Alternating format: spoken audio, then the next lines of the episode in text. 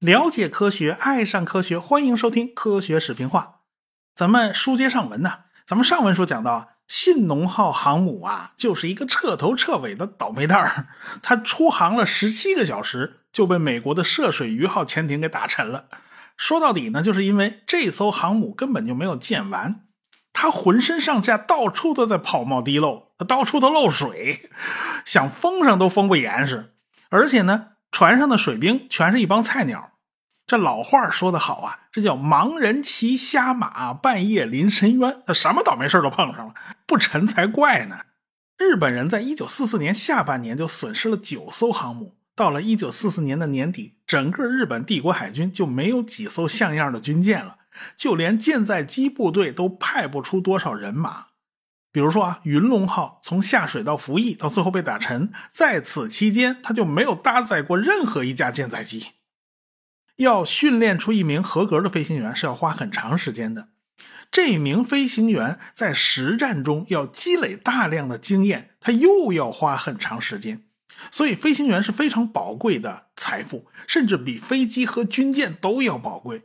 可是，日本有经验的飞行员基本上消耗殆尽了，剩下的全是一帮菜鸟。现在呢，日本飞机的性能已经不如美国飞机了。马里亚纳射火机大赛就已经表明了，开战初期的王牌战斗机零式啊，已经不行了，在面对美国地狱猫的时候，根本就没有多少优势。那些非常笨重的舰攻啊、舰爆啊，在面对先进战斗机、面对 VP 近炸引信、面对高射炮的火控雷达的时候，基本上是更没什么希望了。就算日本飞行员能够九死一生、穿透火网投弹成功，但是扔下去的这颗炸弹能不能打中航母，那还两说着呢。就算打中了，你能不能打中最关键的有效部位，那还两说着呢。这毕竟自由落体，它不那么听话呀。所以日本军方的高层想来想去，现在手里这帮菜鸟能做的事情只有一件，那就是开着飞机一头朝着美国军舰扎下去。这个时候，基本上你就不太考虑这帮菜鸟的生存问题，前面就是有刀山火海呀，你也不怕了。只要你豁出去一条命，你就敢勇往直前，你不需要拐弯，你躲什么躲呀？只要你把战斗机撞到敌人的军舰上，你的任务就算完成了，你就可以 game over 了。有人驾驶的战斗机，总比那不长眼的炸弹要准吧？总比那个自由落体要准吧？这就是所谓的神风特工。做这件事儿反而不太需要长时间的训练，训练时间长了，它反而不合算嘛。反正这些菜鸟也就是一次性使用的。这想当初啊，这大西龙治郎刚刚提出这个作战方案的时候，海军高层基本上还都是持反对意见的。但是到了战争最后阶段，自杀攻击简直就成了日本航空兵的救命稻草了。管用不管用，那你也得用啊。陆军航空队自不必说了，到最后整个日本海军也已经完全疯狂了，他们会不惜一切代价发动这种特工行动。我们翻回头来再讲美国人啊。到了一九四五年初呢，哈尔西和斯普鲁文斯又一次完成了交接班。第三舰队一翻牌子，又变成第五舰队了。同样，第三十八特混舰队一翻牌子，又变成了第五十八特混舰队了。指挥官从麦凯恩变成了米切尔。中太平洋战区和西南太平洋战区重新又分为两路了。这个麦克阿瑟就一路向南，继续攻打菲律宾群岛的其他部分，以及河属东印度，也就印度尼西亚那一块。中太平洋战区则是向北打，他们要直接威胁日本本土了。而且呢，第三舰队调拨给第七舰队的那些个飞机和军舰，多数呢又重新划归到了尼米兹的手下。这个时候，尼米兹那已经是五星上将了，他就把指挥部从珍珠港搬到了关岛，因为太平洋舰队要完成下一步任务，就必须靠前指挥。根据美国的统帅部的指示啊，太平洋舰队下一步。需要进攻的就是硫磺岛和冲绳岛这两座岛屿都非常难啃，都是硬骨头，因为这都已经打到日本人的家门口了。斯普鲁文斯的第五舰队呢，就兵分两路，他和米切尔亲自指挥第五十八特混舰队的主力对日本本土进行空袭，同时派出另外一支舰队去轰炸硫磺岛。斯普鲁恩斯和米切尔这次攻击日本本土呢，是自从杜立特空袭东京以来的第一次航空母舰可以直接攻击日本本土。杜立特空袭东京的时候，大黄蜂号航空母舰的舰长恰好就是这个米切尔。如今，米切尔已经是执掌太平洋上最强大的航母特混舰队的指挥官了。第五十八特混舰队呢，就对日本本土展开了攻击，特别是对东京附近展开了空袭。日本人马上派了一百架战斗机来拦截美国人的舰载机。日本人无论是飞行员还是飞机都不能和现在的美国人匹敌了，所以日本飞机马上就被击落了四十架。美国的舰队就在日本本土附近停泊了两天，没有遭到过任何攻击，就这么大摇大摆的来回溜达。就在这两天时间里面，航空母舰上的舰载机轮番出击。根据美国人的估算，日本人的飞机损失了三百四十一架。另外呢，还有一百九十多架就被击毁在了地面上。美国人自己损失了六十架战斗机，其中呢有二十八架是由于操作失误而坠毁的，还不是被打下来的。但是当时日本上空天气并不好，所以呢，斯普鲁恩斯他们对日本本土的攻击效果呢不怎么样。他们对陆地上的飞机工厂进行了攻击，还打掉了好几艘商船，但是没有什么太大的战果。但是这一招啊，它的确起到了某种声东击西的作用，就把日本人的注意力从海外岛屿吸引回了本土，硫磺岛那边的压力就减轻了。这个硫磺岛东西长八公里，南北宽大概四公里，因为这是一个火山岛啊，它经常会冒出带硫磺味的这个蒸汽呀、烟雾啊，所以它才叫硫磺岛。这个硫磺岛的位置呢，就正好处于日本东京和塞班岛之间。距离两地都是一千两百公里。现在呢，岛上有两个飞机场，现在而且还在修筑第三个飞机场。所以一旦把这个岛屿拿下来，陆基飞机攻击日本本土就会变得更加方便。B 二十九轰炸机的航程虽然很远，可以从塞班岛或者天宁岛直接起飞去攻击日本本土，但是战斗机的航程是不够的。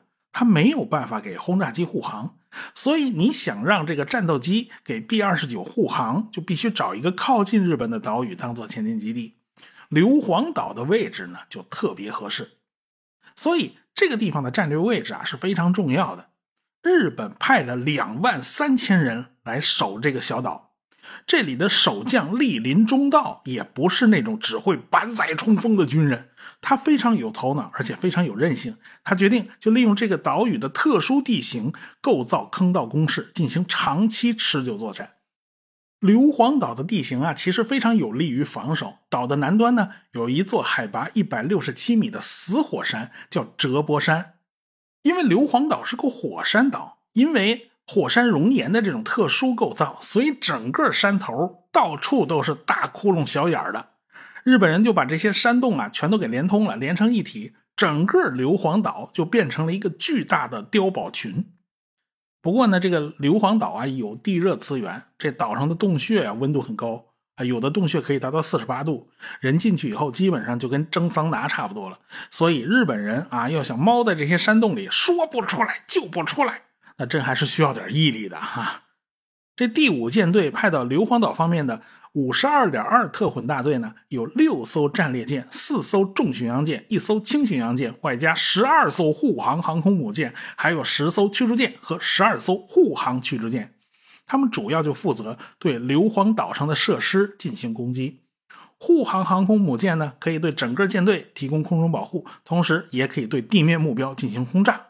这些护航航空母舰上的空中力量，都是经过加强的舰载机联队，比一般的护航航母呢还要多了不少。后来嘛，当第五十八特混舰队的主力部队在空袭完日本本土以后，他也就开到硫磺岛这边，加入了对硫磺岛的攻击。所以当时的硫磺岛附近可以说是战舰云集，加上海军陆战队的运兵船，加上其他各种辅助舰只。硫磺岛附近的军舰恨不得能有一千艘，因为美国人知道，只有先打垮岛上的火力点才能让这个海军陆战队进行登陆作战。在整个硫磺岛战役之中啊，海军支援舰艇发射的炮弹将近有三十万发，大约有一万四千吨。舰载机扔的那个炸弹就更没数了。但是因为硫磺岛的地形特点，岛上依然还有很多火力点没有被摧毁。这就跟打老鼠一样，你怎么都打不干净。硫磺岛就是一块非常非常难啃的硬骨头，需要海军陆战队一点一点的把它啃下来。美国人原本计划五天拿下硫磺岛，但是美国人是根本想不到这场硬仗啊是硬打了有一个月，而且美国人的伤亡比日本人还要高。这种情况以前是没有出现过。美国的那些大型快速航空母舰呢，它主要是负责空中警戒。你万一日本人派飞机支援硫磺岛呢？是不是？后来呢？美国就让萨拉托加号航空母舰啊，就脱离了大编队，它抵近硫磺岛，对硫磺岛上的日本人进行直接轰炸。当时呢，天气很差，天空阴云密布，而且云的高度非常低。如果这个时候有日本人的飞机突然从云层里面钻出来，那美国的航空母舰就会猝不及防。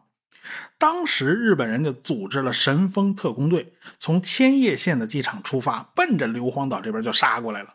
到了一九四五年二月二十三号下午的四点五十九分，有六架日本战斗机突然就从云层里窜出来了。这帮人呢，既然窜出来了，他就没打算活着回去。前两架飞机奔着美国人的军舰就过来了，美国人军舰上的防空炮火乒乒乓乓一顿打呀。这美国人都纳闷啊，这两架飞机怎么不知道躲呢？废话，人家本来就没想躲嘛。所以这两架就被防空炮火击中了，没能完成自己的任务。第三架扔下的炸弹就炸毁了萨拉托加号航空母舰的飞行甲板。第四架被美国的防空炮火击落了。第五架一头冲向了航空母舰的飞行甲板。这第五架刚下来，第六架又过来了。这第六架就撞向了右舷的飞行甲板。结果停在甲板上的战斗机就部分被炸毁，其余一部分就被爆炸推到了航空母舰的另一边。这一切都发生在短短的三分钟之内。这萨拉托加号可以说是遭遇了重创。这个萨拉托加号的编号啊是 CV 三，这个编号是非常非常靠前的。这艘航母能从大战初期一直坚持到现在，它都没有被打沉，它已经是非常幸运了。它和突击者号 CV 四以及企业号 CV 六是三艘从头打到尾，经历整个太平洋战争而没有被击沉的航空母舰。当时的萨拉托加号呢，还能以每小时二十五节的速度前进。军舰上的损管队员们正在拼命的灭火。现在呢，舰载机已经不能降落在萨拉托加号上了，所以一些舰载机就被安排降落在了其他的护航航空母舰上。反正美国人这会儿呢，就是不缺航母啊，他其他地方有的停。但是到了晚上七点钟，不知道从哪儿又窜出了五架日本神风特工队的战斗机，其中四架被击落，第五架冲着萨拉托加号就扔了一颗炸弹，炸毁了萨拉托加号的飞行甲板，然后自己一脑袋冲着萨拉托加号就扎下去了。好在这架不要命的自杀飞机呢。扎在航母的甲板上，弹起来落进了水里，啊，没能造成太大的损失。萨拉托加号的船员呢，在拼命救火，拼命救这艘航空母舰。但不管怎么说，这个萨拉托加号居然就奇迹般的活了下来，尽管它遭受了重创。到了晚上八点五十五分，萨拉托加号就可以回收舰载机了。尽管如此呢，上面还是下了命令，要这萨拉托加号马上退出战斗，回去修理。这萨拉托加号呢，就不得不开到美国本土去修理了。从此以后，萨拉托加号就再也没有参与过海上的战斗了。当时美国建造的埃塞克斯级航空母舰，那就像下饺子一样，所以当时美国航母实在太多了。后来呢，二战不就结束了吗？结束以后，咱就没有必要保留这么多航母了，所以很多原来预定的航母呢，都取消了订单，咱就不造了。那萨拉托加号这种老航母嘛。那咱咱也就让它退休算了，所以萨拉托加号就光荣退役了。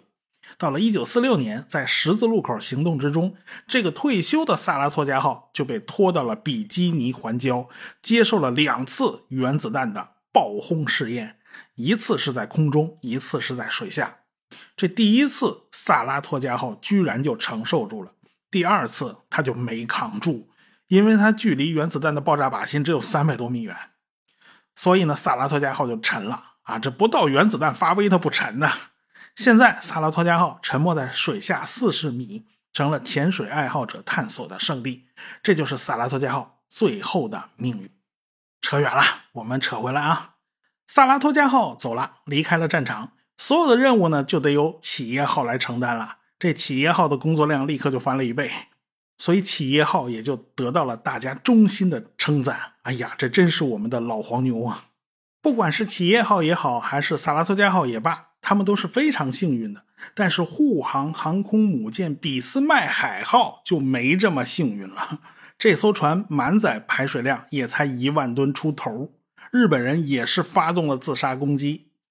一开始呢，日本人的目标它不是俾斯麦海号，日本人呢是朝着龙加角号进行了攻击。但前几次啊都没成功啊，尽管有飞机的残骸摔在了龙加角号这个护航航空母舰的甲板上，虽然也引起了火灾，但是没有造成太大的伤害。但是后边有一架自杀飞机就改变了攻击目标了，他奔着俾斯麦海号就过来了。这俾斯麦海号的那个炮手一看，我的妈呀，怎么奔我过来了？但是他当时的角度他不太好开炮，你如果开炮的话会打到旁边的船的。等到角度合适了，能开炮了，这架自杀飞机已经飞得太近了，这架飞机就这么撞过来，直接撞上了航母的升降机。飞机爆炸了，炸毁了升降机的电缆，也炸坏了航空母舰的消防水管，切断了大部分水源，而且还把鱼雷从架子上给震到了甲板上。这时候，俾斯麦海号就着起大火了。其他日本飞行员受到这次攻击的鼓舞啊，就奔着着火的俾斯麦海号就撞上来了。当时，俾斯麦海号的飞机库挤满了飞机。顷刻之间呢，就燃起大火了，而且大火很快就越来越接近存放鱼雷和炸弹的地方。这个时候，舰长就不得不宣布弃舰了。没多久，一枚鱼雷就被大火引爆，整个舰体都被炸裂了。好在俾斯麦海号上的船员呢，就已经都转移了。全体舰员一共是九百四十三人，其中二百一十八人丧生。被救起来的这些人呢，大家就在旁边眼睁睁的看着。俾斯麦海号不断的燃烧爆炸，一直到夜里九点一十五分，它终于一翻身沉进了海里。这就是被神风特工队炸沉的第一艘航空母舰。美国人当然是不会等着日本的自杀飞机一次又一次的冲上来，他们派了十四艘快速航空母舰再一次去攻击日本本土，其实就是为了阻止日本的神风特工队啊！你把日本人击毁在地面上，那是最合算的。但是当时东京上空的天气非常糟糕，所以美国人最后只能取消了攻击。天气预报说，东京第二天的天气依旧很糟糕，所以没办法，米歇尔就带着舰队转到南方去袭击名古屋。但是狂风巨浪就迫使第五十八特混舰队啊减速。这时候他才认识到，他没有办法按照计划抵达攻击位置，所以他就干脆取消了对日本本土的攻击。一转头就奔了冲绳。美国人的航母舰载机在冲绳岛上空几乎是没遭到什么拦截。他们不但扔了很多炸弹，还拍了很多照片。这对未来对冲绳岛的攻击是非常有用的资料和情报。硫磺岛解决以后呢，下一步就轮到冲绳岛了。冲绳岛是美国攻击日本本土最后一个中继站，也是跳岛战术的一个重点。这次行动的规模非常大，第五十八特混舰队的十六艘航空母舰几乎是倾巢出动。趁着现在呢还有时间，美国人要好好休整一下，放松一下。所以呢，整个第五十八特混舰队就开到了乌里西环礁去补充燃料，同时进行休整。当时这个乌里西环礁呢是一个非常重要的补给站，有大量的商船和游轮来来往往，要给庞大的舰队呢运送各种各样的燃料和给养。军舰上的水手们在这个地方呢，也可以放心的休整一下，所以这船上就开始搞各种各样的娱乐活动啦。比如说啊，开始放电影，啊，轮道夫上的这个机库甲板呢，就挂起了一个大荧幕，就开始放电影了。当时播放了一部电影的名字叫《一曲难忘：肖邦的一生》，这显然呢是一部非常优美、非常轻松的音乐片也是音乐传记嘛。大家呢都看得很入迷，但是突然之间，轮到富号的机库后边就发生了猛烈的爆炸，所有的船员都吓了一跳，有很多人当场就被火烧伤了。周围没有受伤的这些船员在回过神来以后，马上就开始行动，他们开始救助那些被烧伤的船员，而且开始灭火。大家都纳闷啊，这到底咋回事啊？原来是一架日本神风特工队的双发自杀轰炸机，偷偷摸摸的摸进了乌里西环礁，在躲过了雷达警戒网以后，奔着伦道夫号的后甲板就砸下来了。连飞机带飞机携带的炸弹就在伦道夫号的机库爆炸了。这整个乌里西环礁马上就进行了灯火管制，能关的灯咱都给关了。现在呢，只剩下燃起大火的伦道夫号还显得挺亮的。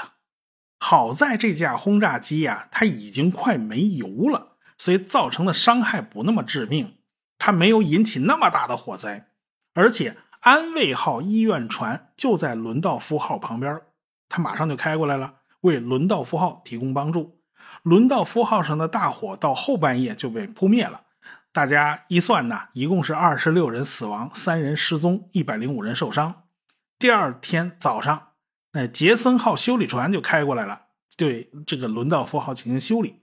毕竟这个地方是美国的一个前进基地嘛，各种设施还是比较齐全的。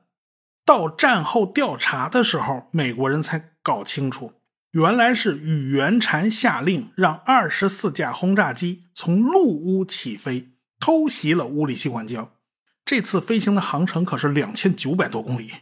日本的银河双发轰炸机的航程本来。只有一千九百多公里，这根本就不够。但是呢，它可以挂两个副油箱。如果轰炸机肚子里装的全是燃油，咱不装炸弹了，那么这种措施就可以让这架飞机的航程扩展到五千四百多公里。但是呢，日本人肯定没必要全装油啊，咱们能带炸弹还是尽量带一颗吧。反正油咱就尽量斟酌着少装一点。反正自杀攻击是有去无回，咱就不用考虑回来了。不过呢，这些轰炸机啊，在路上出了不少故障，最后能够飞到乌里西环礁进行偷袭的只剩下两架了。夜里头黑灯瞎火呢，他也看不太清楚。有一架轰炸机就把一座小岛当做了航空母舰，然后一头就扎了上去。